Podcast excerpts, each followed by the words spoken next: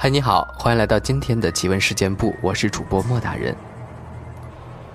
今天我们分享的第一个故事呢，是沉默带给大家的，发生在美国的一件非常诡异的事儿，来自地狱的电话。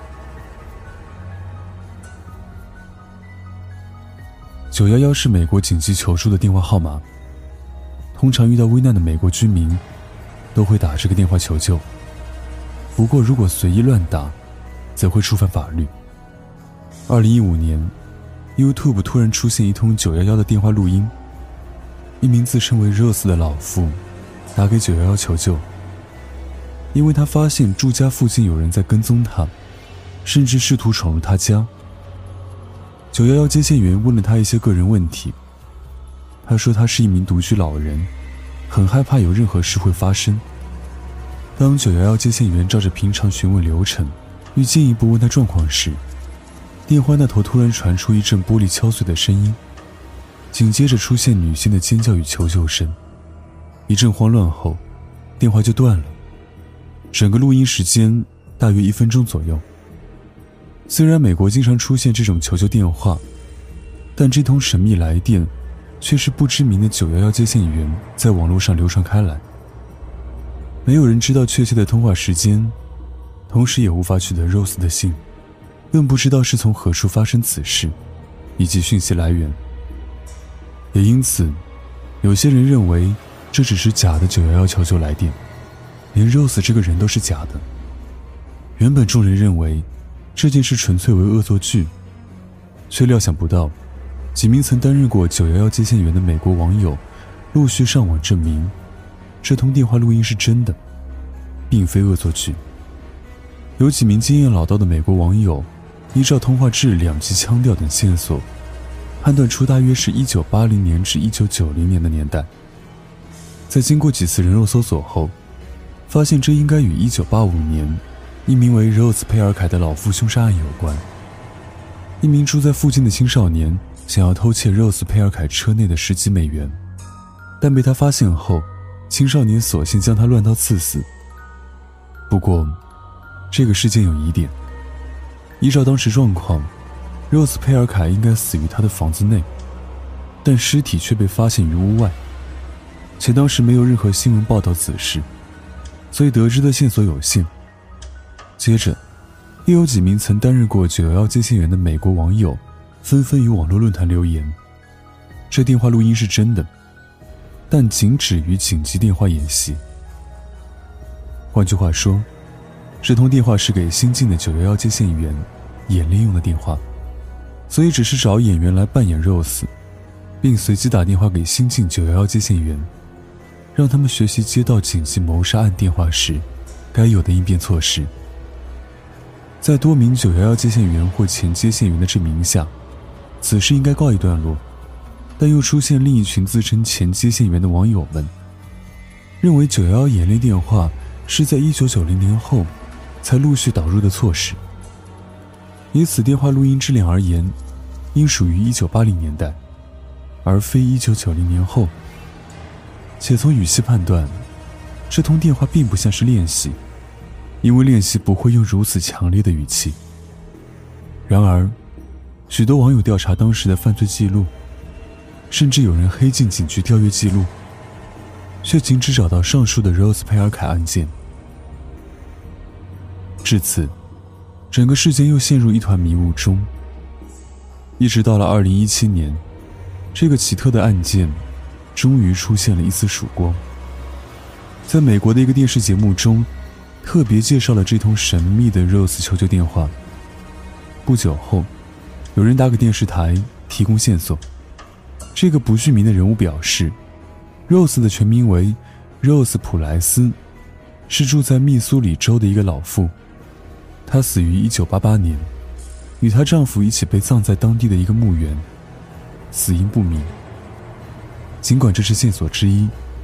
但他的子女皆否认 Rose 普莱斯打过911求救电话，甚至镇上老一辈的警察也不愿对此案件多做表示，仅指出这通电话与 Rose 普莱斯无关。这通电话记录已无法找到出处，且这个案件似乎被不知名的原因抹去了，一直到现在，都未能解开当时是谁打的。而唯一线索的 Rose 普莱斯，却被他的子女或亲友，甚至周遭相关人士，给予否认他与此事有关联。背后的隐情如何？目前仍是个谜。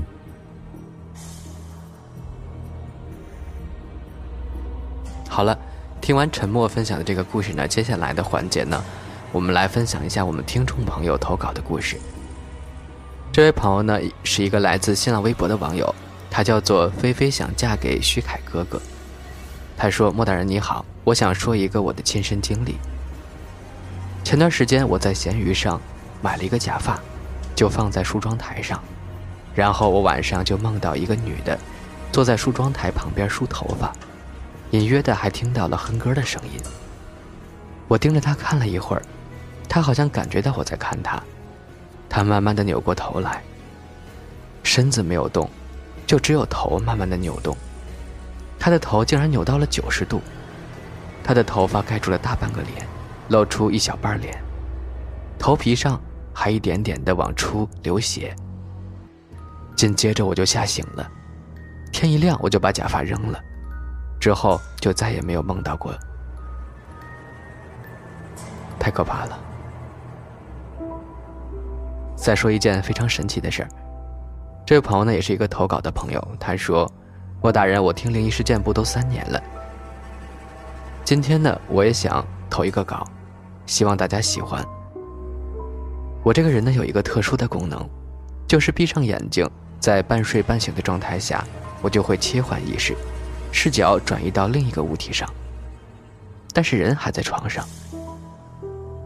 说一个最典型的事儿吧。”有一次，我找不到我的一支钢笔了。那是我在外面玩带回来的，我不知道放在了哪里。找了快十二点了，还是找不到。于是我就躺在床上，心想着还是明天再找吧。我刚躺下，不过一会儿就睡着了。大概在半睡半醒的状态下，我开始意识转移了。我发现我的视角在一个木盒子里，黑漆漆的。我试着挪动我的身体，可是一动都动不了。我开始观察四周，发现这正是我的衣柜。在这个时候，我开始意识模糊，睡了过去。到了第二天，我想起了昨晚发生的事儿，我就去拉开了衣柜，发现钢笔就躺在衣柜上。我也不知道这是怎么回事希望有懂的小伙伴，麻烦告诉我一下。我觉得这真的是一个很神奇的特异功能啊！那以后找不到东西的时候，就让你在睡前想着它，之后你就会降临到他的身上。护花使者小北爱吃肉，他说呢：“莫大人你好，我把我家乡的一些故事分享给你吧。我是来自贵州省六盘水水城县的听众，在你们的故事中呢，讲到过我们贵州的灵异事件，少之又少。”今天呢，我就给大家分享一下我们贵州贵阳的一些恐怖传说吧。相信说到北京的京城八十一号，大家都很熟悉。其实，在我们省会贵阳，同样也有一个贵阳版的京城八十一号。下面我就让大家一起走进贵阳版的京城八十一号恐怖事件。说到贵阳的灵异事件，大家第一时间就会想到贵阳的某某大厦吧。今天说的是贵阳的另一个灵异传说——贵阳白楼事件。白楼在河滨公园里面，让人们觉得奇怪的是，公园内是非常热闹的。然而，只要一到了白楼，人们都是默默地绕开，不敢多说一句话，连走路的步伐也不自觉地加快了。这座大楼的冷寂和周围的热闹，形成了鲜明的对比，让不少人觉得更加可怕。相传贵阳河畔公园白楼，白天阴森，晚上更是雾气环绕。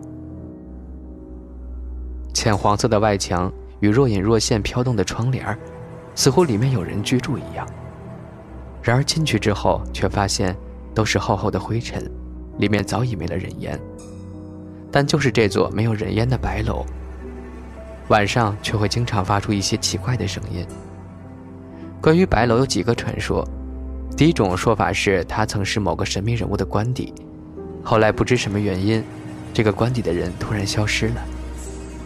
第二种说法呢是白楼最早的时候是个酒店，但是后来老板去澳门赌了趟钱，回来后酒店就成了烂尾。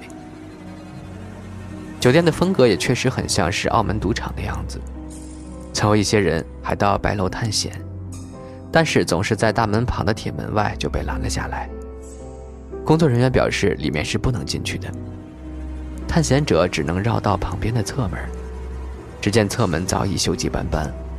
而楼梯上都布满了青苔，每当下雨时，白楼的阴森气氛更浓了，让人们在靠近的时候就不寒而栗。关于白楼的历史，外界的传言非常神秘，被大多数人认同的是这里确实曾经打算建造一座酒店，而且老板还找银行贷了款，但是由于公园内建酒店不合适，所以酒店在快要完工时出现了一些状况。这座白楼也就成了后来的样子。